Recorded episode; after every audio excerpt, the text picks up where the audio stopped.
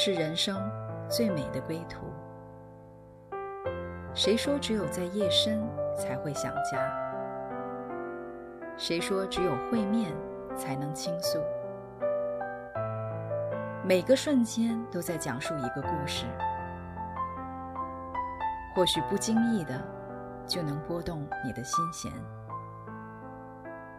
来听听你的故事，我的故事，我们的故事，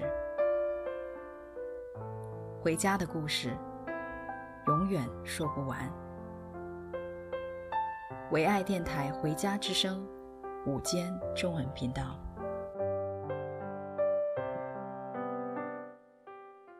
亲爱的听众朋友们，你们好，欢迎收听《回家之声》中文频道，我是主持人 Debra。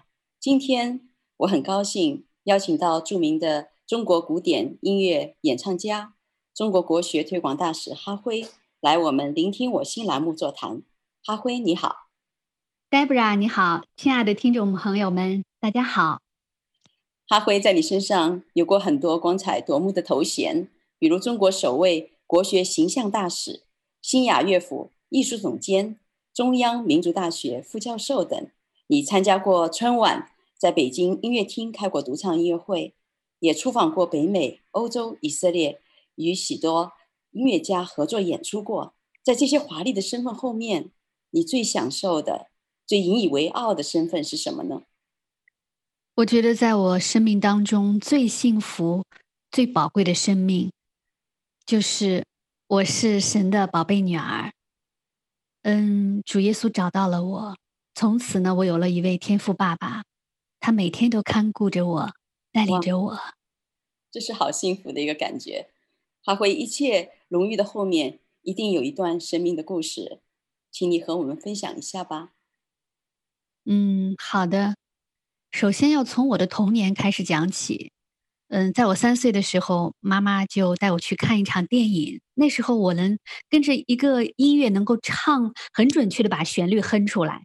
后来妈妈觉得我很有这个天赋，她就想将来一定要带女儿来学音乐。所以，几乎我的童年很多的记忆都是妈妈，嗯，她踏着脚踏车，我坐在后边抱着她的腰去上课。嗯，还记得有一个冬天很冷的天气，那个雪呼呼的吹在我的脸上，而且是很有一点发痛，好像那个记忆就刻印在我的心里，而且也在那一刻也预定了我在音乐道路上的风雨兼程。嗯，而且感觉在一生大部分时间。都存在着某种孤独感，以至于我长大成人以后，好像短暂的记忆就是只是和呃呃邻居的小朋友一起捉迷藏的片段，而更深的记忆就是一个老风琴和一个日记本。哇，还回这样的一个童年真的是很不容易，因为你失去很多同龄小朋友所拥有的自由玩耍的乐趣。那你这一段孤独的，嗯，放弃许多的童趣的童年。啊，你努力的在追寻你年轻的这个梦想，就是音乐的梦想。那在帮助你成功的同时呢，啊，这样的一个努力还带给你怎么样一个生命的体验呢？嗯，当年我是在中学以后被特招为文艺兵，就是很小的小兵，十五岁，然后呢，嗯，不断努力以后，四年以后以专业第一名的成绩，从那个小小的古城。考入了北京的中国解放军艺术学院，后来毕业又毕业又进入了国家级的这个文工团，可以说从一个小地方最后站到了这个舞台的中央，那种那种成功的喜悦是有的，但是很多时候我觉得背后给我的感觉是，呃，那种深深的孤独感，以后还有那种空虚，就是空虚，就是觉得有时候你不知道为什么要来北京，为什么要歌唱。就是你没有终极目标，所以感觉那种空空荡荡的一个黑洞，用什么都没有办法来弥补。几乎是在很多年以后，在艺术上取得了成就，甚至在站在了国际的舞台，也有了自己的居所和爱情，但是内心的那种孤独、空洞和迷茫，从来都没有消失过。嗯，哈辉，你一方面好像有一个非常明确的目标，但是好像到达了那个目标呢，你好像又没有了目标。所以，好像为自己的人生全力以赴。虽然成家立业也功成名就，但是呢，还是觉得内心孤独啊、呃，没有得到心灵的一个满足。所以，亲爱的听众朋友们，那我们先来欣赏一首歌《空谷的回音》，然后我们继续的再来聆听哈辉的这一段奇妙的生命故事。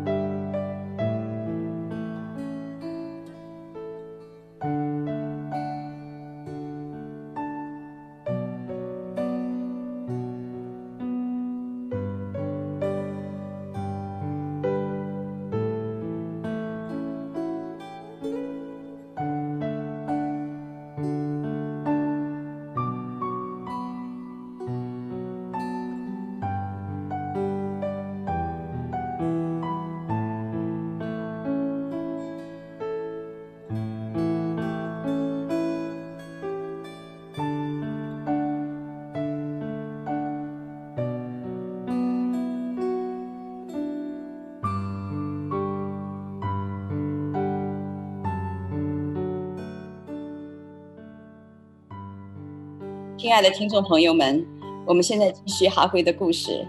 刚刚我们听了哈辉从小拼搏，如愿实现他的音乐梦想，但有一种很深的孤独感一直陪伴着他。啊，现在我们请哈辉继续他的故事。哈辉，这样的孤独的感受持续了多久？嗯，其实持续了，我觉得应该是二十多年吧，一直到了我三十岁生日的那一天。非常的奇妙，我收到了一本圣经，嗯，是当时是我的健身教练送给我的生日礼物。他是一个非常虔诚的基督徒。当时我见他，我说这个男孩子为什么眼睛里边有一种不沾染世俗的那种清澈，而且他很沉稳，对人友善而有分寸。而且就在我过生日那天收了圣经以后，就突然很神奇，在我身边不断的开始出现了这个嗯信仰基督的朋友。他们非常相信主，而且我从他们的言行举止当中，我感觉他们很喜乐知足。而听他们的故事呢，也使我感到非常的惊奇和充满了好奇。嗯，于是我就开始对耶稣基督充满了好奇和向往。而且我在我的心里边，我明明的就是有一种感动说，说那一定是个美善的泉源，而且带着一种非常极大光明的一种吸引力。哇，三十岁生日收到圣经这个礼物，好特别哦，阿辉。我听说你当时比较在意的是鞋子啊、包包啊，哈、哦，你的 你的衣帽间有一堵墙是你的鞋架，然后各种各样名牌的鞋子都陈列在上面，Chanel、LV、Prada，你每天都换着穿。各种名牌的包包，只要有新款上架呢，你就会去买，然后堆放在你衣帽间另外一个橱柜里面。能跟我们的听众朋友们分享一下当时你的心境吗？嗯，其实当我就是没有遇见耶稣基督之前，心里边因为有个空虚嘛，空虚一定是要有去填补的。嗯嗯，所以那时候就觉得，哎呀，就是买包啊、买鞋子、买衣服，就是去填补心中那种空虚和一种自我形象的弥补。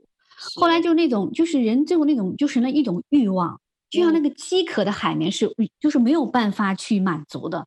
嗯，后来就又又自己开始收集那种那种欧洲的古董帽，我真的收集了几十顶近上百顶。哇哦！经常在家里也会哎带来带去。我喜欢那种优雅、充满那种高贵感的神秘感，但是我不会，但是我一般还是在公共场合也很少戴，就是感觉就是那种空虚。也有一种这种自怜，这种这种这种骄傲吧，就是就是很复杂的一种一种一种心态。嗯、哦，是啊，他会很难看出哈，你在舞台上这么光鲜亮丽的哈，在家里面好像还要自己给自己啊、呃、有一些的信心感哈，在镜子面前，你能够跟我们谈谈当时你这想法是怎么样呢？在镜子面前。嗯，我觉得应该还是对童年的一种弥补吧。嗯，其实我的家庭家境很一般，父母都是一般的干部嘛，所以他们在这个、嗯、这个穿衣服啊这种方面，就是要求的就是比较普通，就是很就是很很朴素。而且那时候呢，就是呃上学的时候也胖胖乎乎嘛，所以男孩子就会班同学给我起外号，嗯，哇，我都觉得自己羞得无地自容。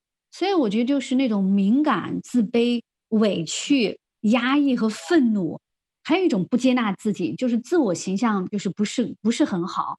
其实后来在舞台上虽然有很多的称赞啊什么的，嗯、呃，但是就是内心深处那个自卑和不接纳自己一直都伴随着我。哇，所以因为这样年少的一个经历呢，所以你长大以后是分外的注注重自己的这个外表啊，十分在意自己的形象啊。所以当时你对这些高档商品的购买欲。就是为了要来弥补、安慰你里面那个好像感觉被别人说又胖又土的这个小女孩的这个心，对吗？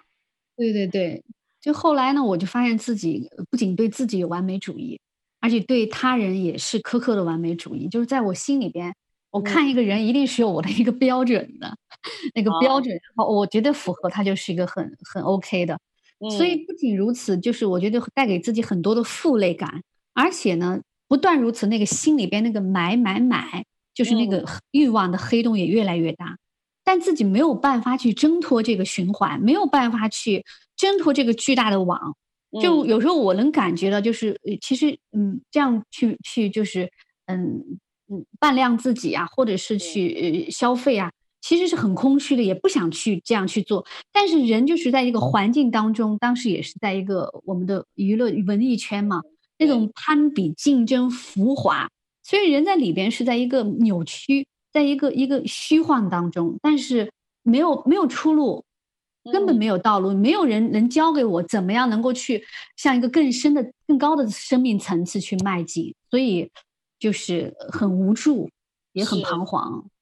所以在那个无助彷徨的季节，你呢，试图用一些外在的东西、外在的装饰，哈，来掩。嗯掩盖自己里面那个长久那种孤单呐、啊、自卑呀、啊、啊焦虑的感受，但实际上你刚刚讲到，就是这些并没有带来你里面的一个满足，反而你里面变得啊、呃、虚荣啊膨胀啊。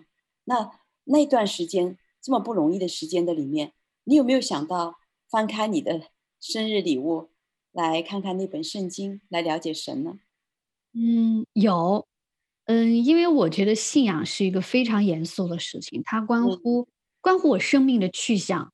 嗯，它不是说一个简单的一本书。嗯，所以当拿了那本书以后，就是圣经以后呢，嗯，有一天有一个朋友他带我去了一个特特别特殊的家庭聚会，嗯，刚好那天就是有一位牧师他在讲道，我记得很清楚，主题是耶稣是基督，啊，那个话语就像钢针一样扎我的心。他说：“耶稣是基督，基督是一切问题的解决者，而且耶稣是为了我们世人的罪而来，他亲自担当了我们的罪，被钉在十字架上，第三天复活，胜了一切阴间与死亡的权势。而且，如果我心里相信，我口里承认，那么我的灵魂就会得赎。”嗯，后来呢，我在翻看圣经的时候，它上面又写了，他说：“我就是生命的粮。”嗯，到我这里来的必定不饿，信我的永远不渴。啊，我心里就想，我不就是那个饥渴的人吗？就是特别的饥渴，就是饥渴到没有没有水可以喝。哦，原来耶稣是可以解决我的问题的。但其实那时候我也是，但这还是半信半疑，因为刚开始嘛，总是还是有一个这个半信半疑的一个一个阶段。对，所以神的话就深深的触摸了你的心，在当时。是的。啊哈辉遇见了生命，他在这个过程当中也在寻找生命的粮究竟是什么？什么可以使哈辉永远不渴？哈辉到底缺了什么？有什么？为什么有这么多的成就，却没有真正的平安与满足？所以，我们先来先来听一下哈辉的歌《羊的门》，然后我们继续再来听哈辉的故事。这条路上，我们。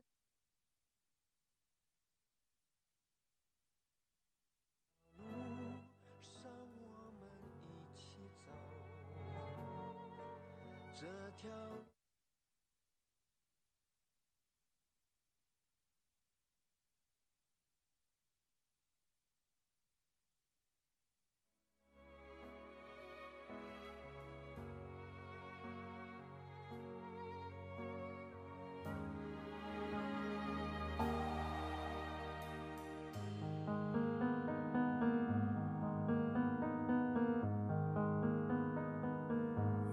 对我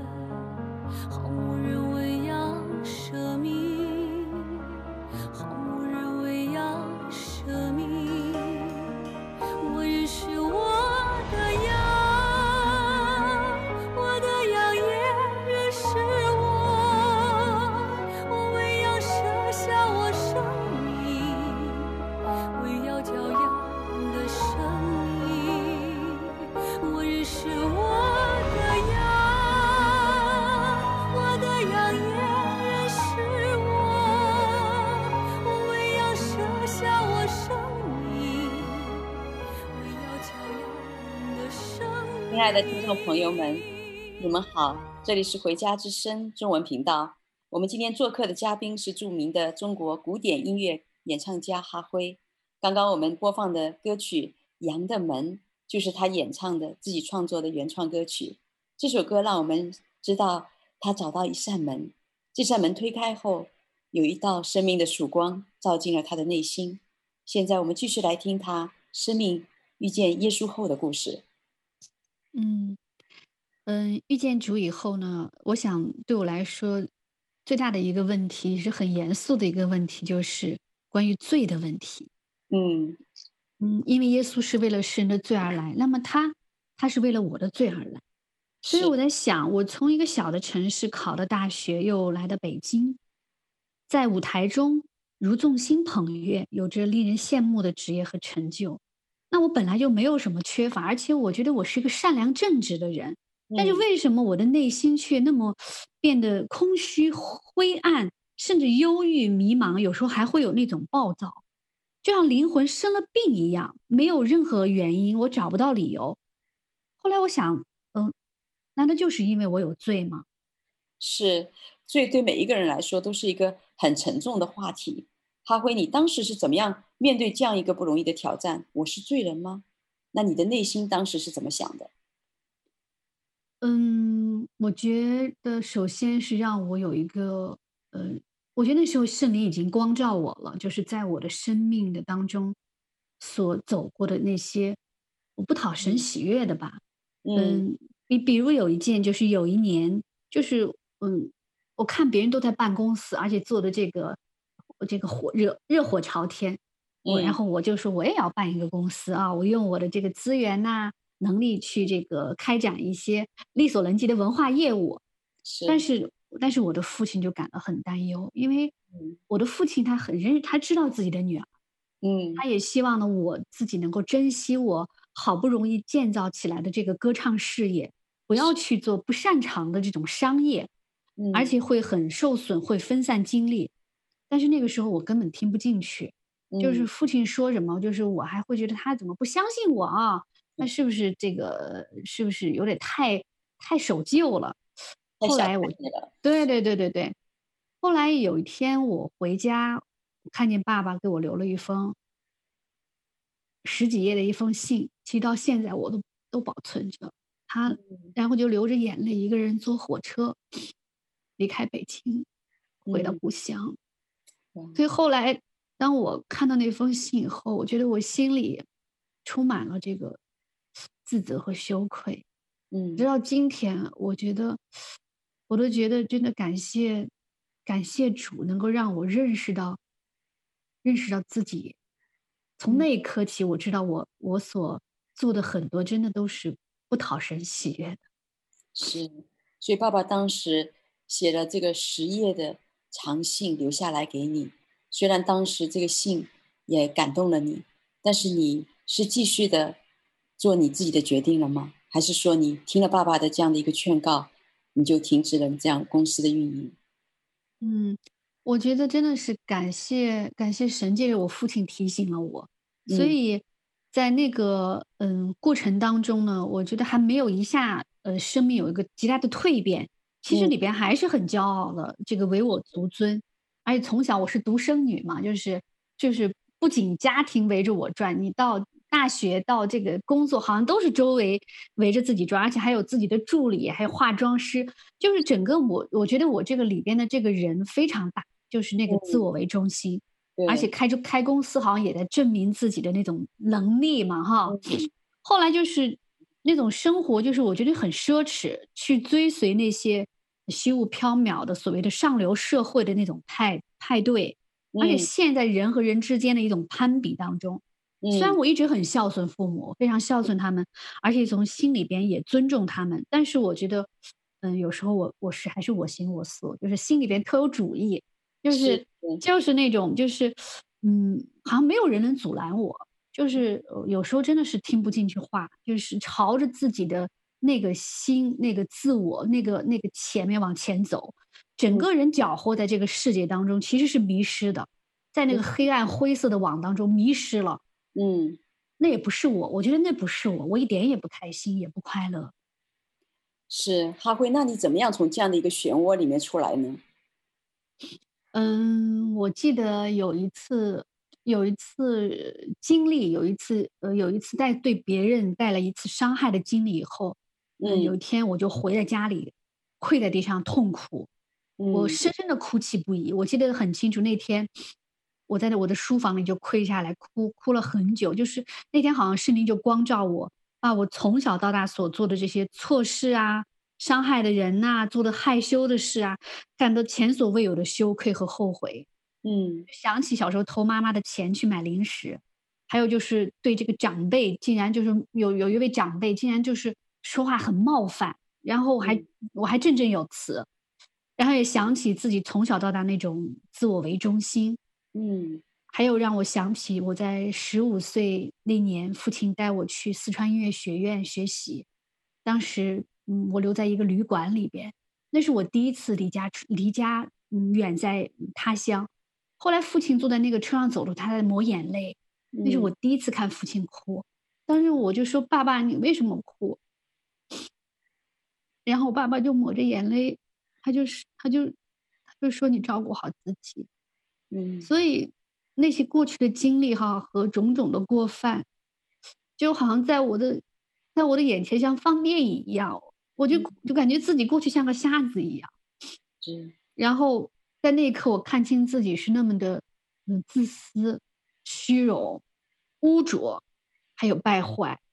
所以在那一刻开始，我觉得。我决定我要悔改，我不想再这样过生活了。我我不想再披着一个外表好像很华丽、很美的袍子，里边却却是那样的一种一种呃一种污秽，一种一种膨胀。我觉得真的是真的是感谢神把我拯救了。嗯，所以在那一次的呃特别的这样的一个痛悔的经历的里面，好像神把你的心。打开了。以前呢，啊、呃，众星捧月一般，所以在很多的时候，你看不见自己，也看很多的亲情在你周围，好像也是觉得想当然的。对，在这个过程当中，好像神把那个心恢复了，就是那个亲情恢复了，嗯、那感情在你的里面能够呈现出来。嗯、哇，这真是非常触动人心的一幕，好像你内心的黑暗突然被显明在自己的面前。嗯、那那那一天后来又发生了。什么特别的事情吗？嗯，就好像罪被照亮以后，然后我决定悔改的时候，那个光真的进来了。嗯，那个光进来以后，就像照射在我的这个阴暗灰灰色狭窄的生命当中，感觉一下好像豁然开朗，天我觉得都是蓝的。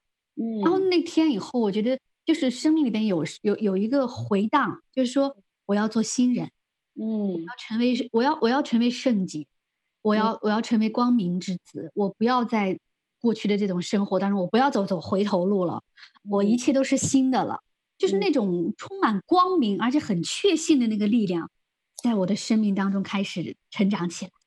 哇，太好了，就好像心被洁净了，然后整个的眼光。嗯整个的心思意念都改变了，这么美好的感受，也是你一直盼望的一个心灵的更新和满足。啊，你天赋一个亲密的关系，让你整个人的生命经历一个天翻地覆的改变。嗯，我们现在来欣赏一首歌《彩虹下的约定》，然后我们再听听哈辉精彩的故事。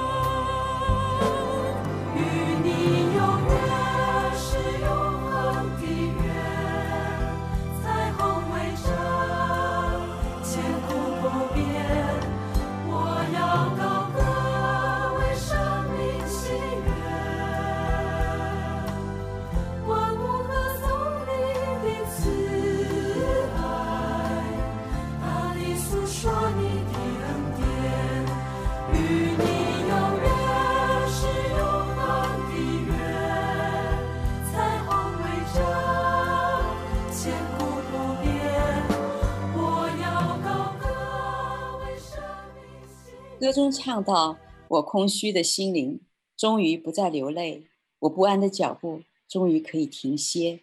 主，你已为我摆设了生命的盛宴，这真是美好的彩虹之约。”亲爱的听众朋友们，这是回家之声中文频道主持人 Debra 与你相约聆听我心栏目。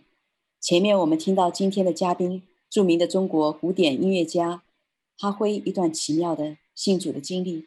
下面我们请哈辉继续他的故事。嗯，我信主了以后呢，感觉心里边有了极大的平安和满足。后来我将我的奢侈品啊、鞋包啊，还有那些我珍藏的几十顶欧洲的礼帽，就丢进了垃圾桶。那些鞋包就送人，也关闭了公司，谢绝了这些虚华的社交和应酬。然后呢，也是穿着很朴素的衣服，朴实无素、务实，过起了比较简单的生活。我觉得好像内心满足以后，不再需要外在的装饰来肯定和嗯彰显自己了。太好了。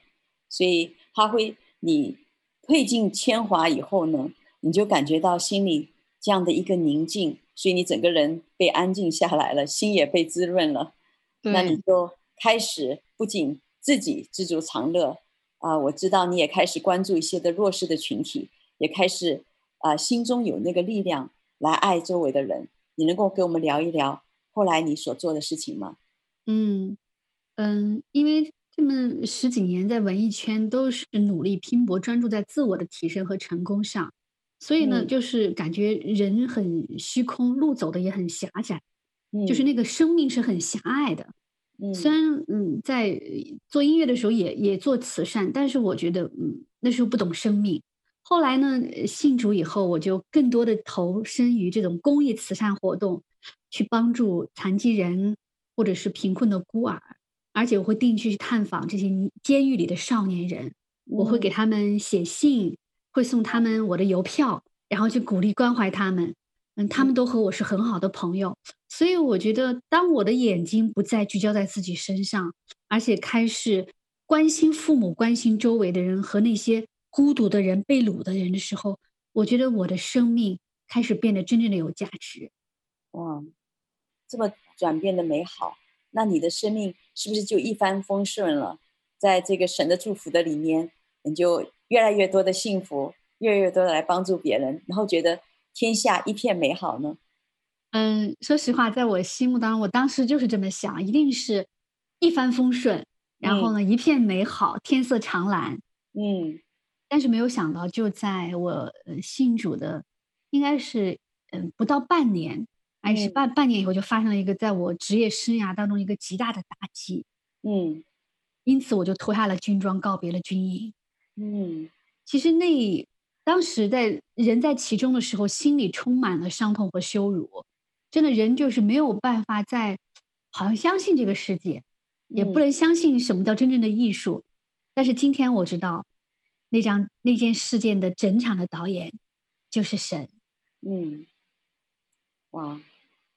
你当时是在文工团，所以当时是好像那件事情发生的时候呢，是有一个很重要的一个歌剧在啊、呃、选那个角色，然后呢，你当时也是当中的三个人来选这个主角、女主角的这样的一个角色。那你当时据说你是非常的欣赏女主角她那样的一个正义和光明，所以你的里面是一个心说我要用我的专业的知识啊。呃专业的这个技能来体现这样的一个美好，所以你说说看，当时啊、呃、这件事情的整体是经历是怎么样呢？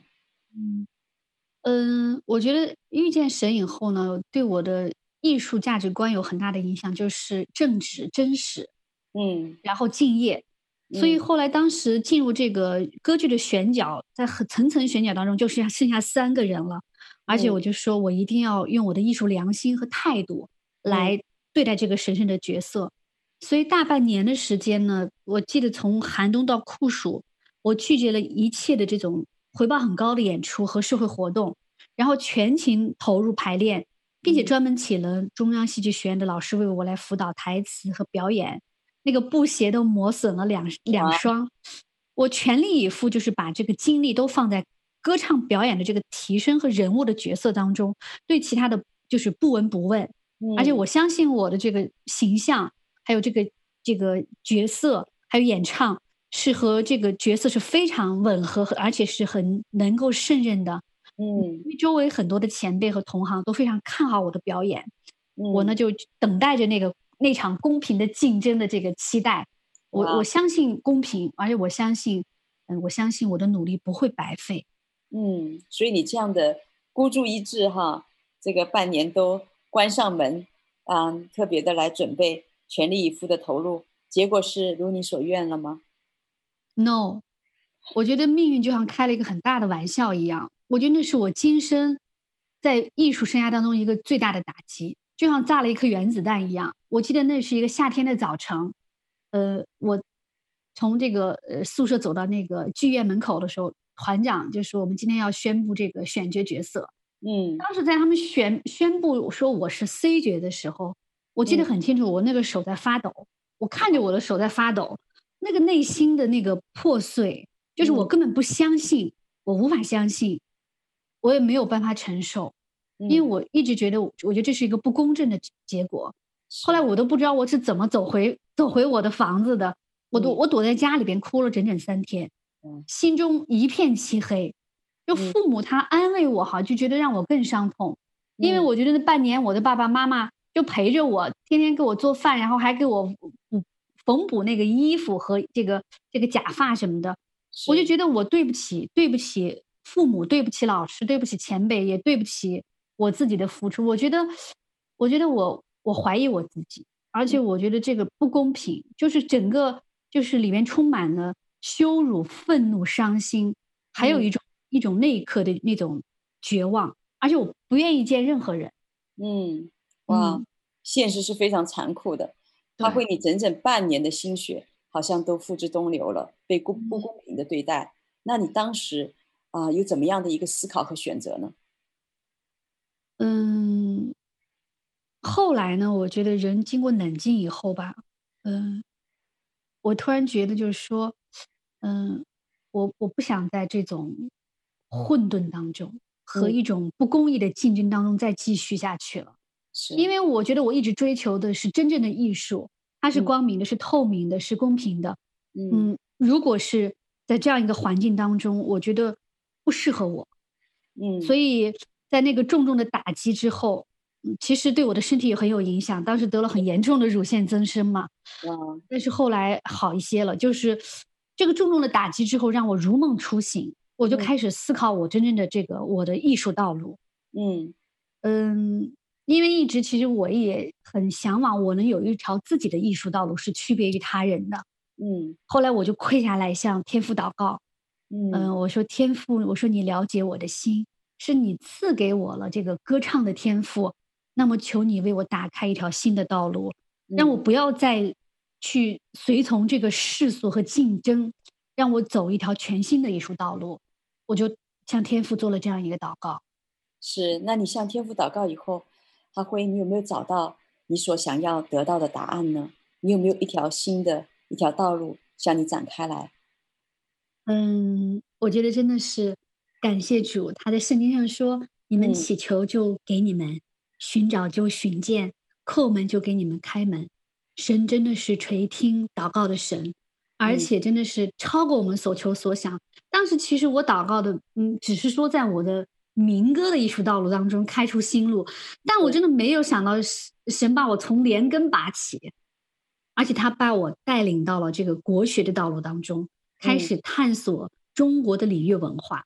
因为中国是礼仪之邦嘛，为什么要有礼？为什么要有乐？哦，我以前我根本都不懂，也不知道。后来当我走进去的时候，我才知道原来中国这个神州大地其实一开始就是敬拜上帝的。从此呢，我的新的艺术道路——新雅乐的探索开创之路，也就从此展开了。花辉听你说过，敬天爱人就是新雅乐的灵魂。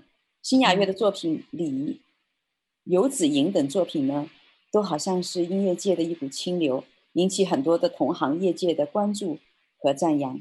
啊，中国很多的那个主题的主流的媒体都公开啊播放，也给予了很高的评价。你那个时候开始，你就被称呼为哈辉老师。其实真的是我，我心受之有愧，因为我知道，嗯，新雅乐的开创和新雅乐的每一首作品的选题和创作灵感，其实都来自于每一次的灵修和祷告。嗯嗯，都出自于，真的是从出自于那位神。而且自从我来改变了我的艺术道路以后，真的各地的讲学，嗯。演出邀约不断，我也成为中国首位受邀在纽约联合国总部，还有以色列贝特西安古罗马剧院，还有北京的国子监的碧雍大殿举办个人音乐会的这种艺术家。嗯，而且我带着新雅乐出访了很多国家，我真的感觉神把我提升在一个一个一个世界的范围，而且站在了一个高的一个质点上，真的是感谢我的天赋，使我展翅飞翔。是，哈辉，就像你刚刚讲的，真的神给你开了一个又新又广的门，在这个里面呢，你获得了中国十大创新人物奖，也是中国国学形象大使，中国以色列旅游形象大使。那这些年的这个荣誉无数，你的心是怎么想的呢？你觉得这一切是跟你以前的全力以赴的这样的一个努力有关吗？完全不一样。其实我深深深的知道，这一切都源于上帝，而且一切的荣耀都归于他，因为借着他儿子耶稣基督十字架上的宝血，把我这个我觉得要失丧和灭亡的女儿找回来。把我从死亡和败坏当中救出来，使我能够悔改，使我的眼睛明亮，使我的生命重生。我就觉得本来我就是一个灰尘，他却把我变为一颗珍珠。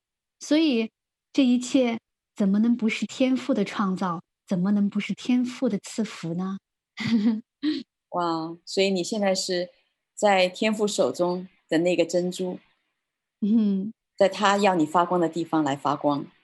哇，哈辉这么多年，常常也有人问你说：“哈辉老师，你做国学，研究中国传统文化，为什么你会信仰西方的耶稣呢？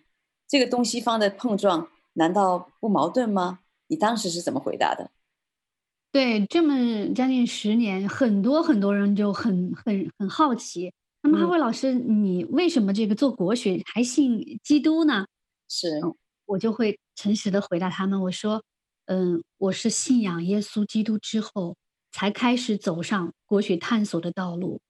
之前真的我是对国学一无所知，而且好像也没有什么热情和启示。但是真的，耶稣是光，他带着智慧启示，他带着生命，所以他一来，我的心里的无知和那种梦寐就那种就褪去了。他不仅将我的灵魂救赎。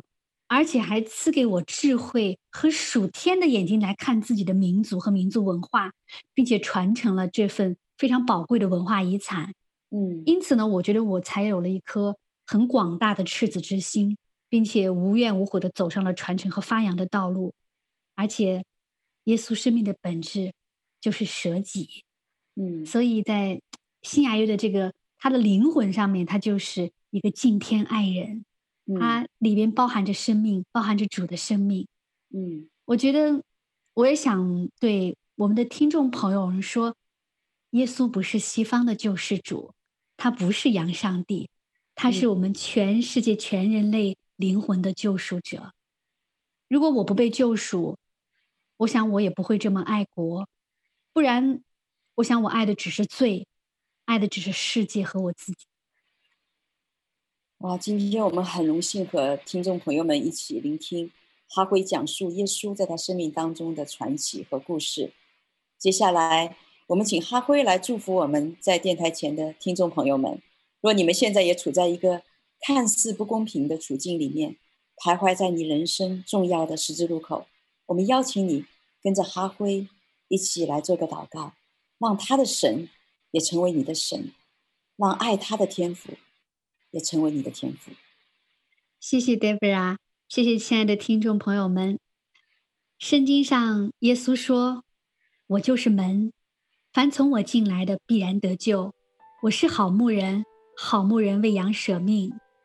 愿你今天就推开这扇门，走进天父为你预备的丰盛的生命。如果你愿意，那么现在就跟我一起来做一个祷告吧。”亲爱的天父，我是一个罪人，我需要耶稣十字架宝血的救赎。愿你赦免我的罪，成为我脚前的光，路上的灯，带领我走向你爱的怀抱，成为你的儿女，回应你对我生命的呼召。奉耶稣基督宝贵的名祷告，阿门，阿门。哈辉，我觉得现在这个时候送给你的观众们。你的听众们最好的一个礼物，就是你写的那首歌《羊的门》，我们能不能再听一次你的那首歌《羊的门》？好啊，让很多的听众朋友们也能够推开这扇门，也能够遇见这道生命的曙光，也能够在生命当中遇见耶稣。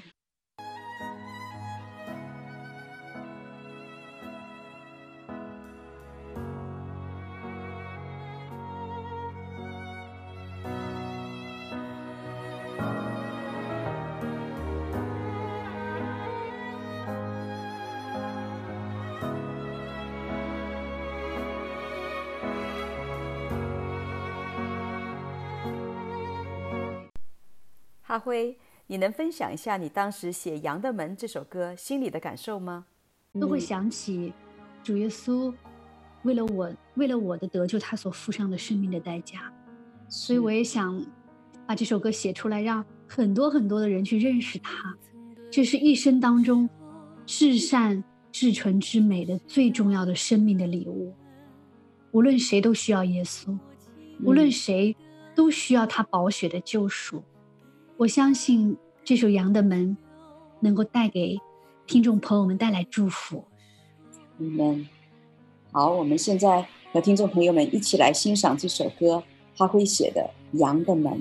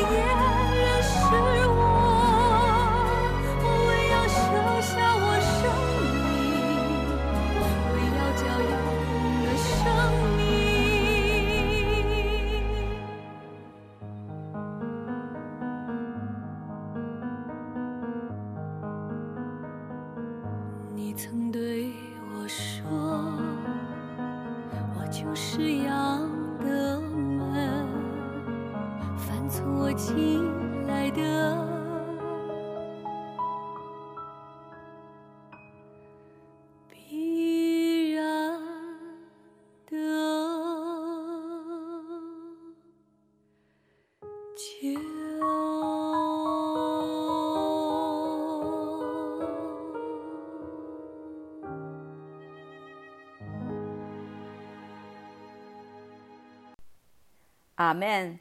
谢谢今天哈辉美好的分享，亲爱的听众朋友们，就像哈辉今天对大家的祝福：耶稣爱你，他在寻找你，你是天父的宝贝儿女。愿你也来认识这位慈爱怜悯的天父上帝，一生让他来爱你，来保护你，来带领你。这里是回家之声中文频道，期待我们下期再见。谢谢 Deborah，谢谢亲爱的听众朋友们，再见，再见。我们在这个过程中知道这条路其实是不容易的，就像哈辉走的这条路一样。但是我们可以一起走这条路上面，我们不孤单。我们可以一起来欣赏这首歌。这条路上，我们一起走。这也是哈辉的好朋友亚萨的歌。所以我们现在就用他的朋友的歌来祝福今天哈辉整个的录制过程。我们真的是非常的享受，也希望听众朋友们能够有机会继续的来听哈辉的故事，还有很多的故事可以跟我们来分享。感谢神。这条路上，我们手拉手。这条路上，我们共患难。这条路上，我们绝不能回头。这条路上，我们一起走。这条路上，我们手拉手。这条路上，我们共患难。这条路上，我们绝不能回头。我们同行走向西安大道。我们带上中国的丝绸，复兴的号角已在。全力吹响，我们要迎来大丰收。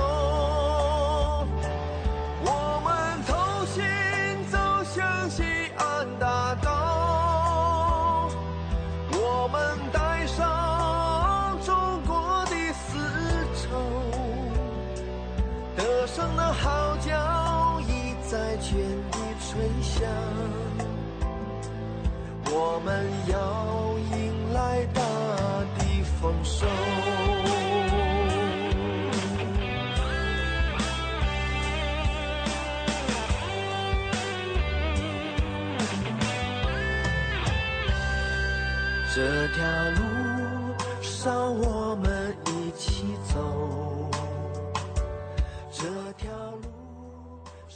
亲爱的听众朋友们，你们好。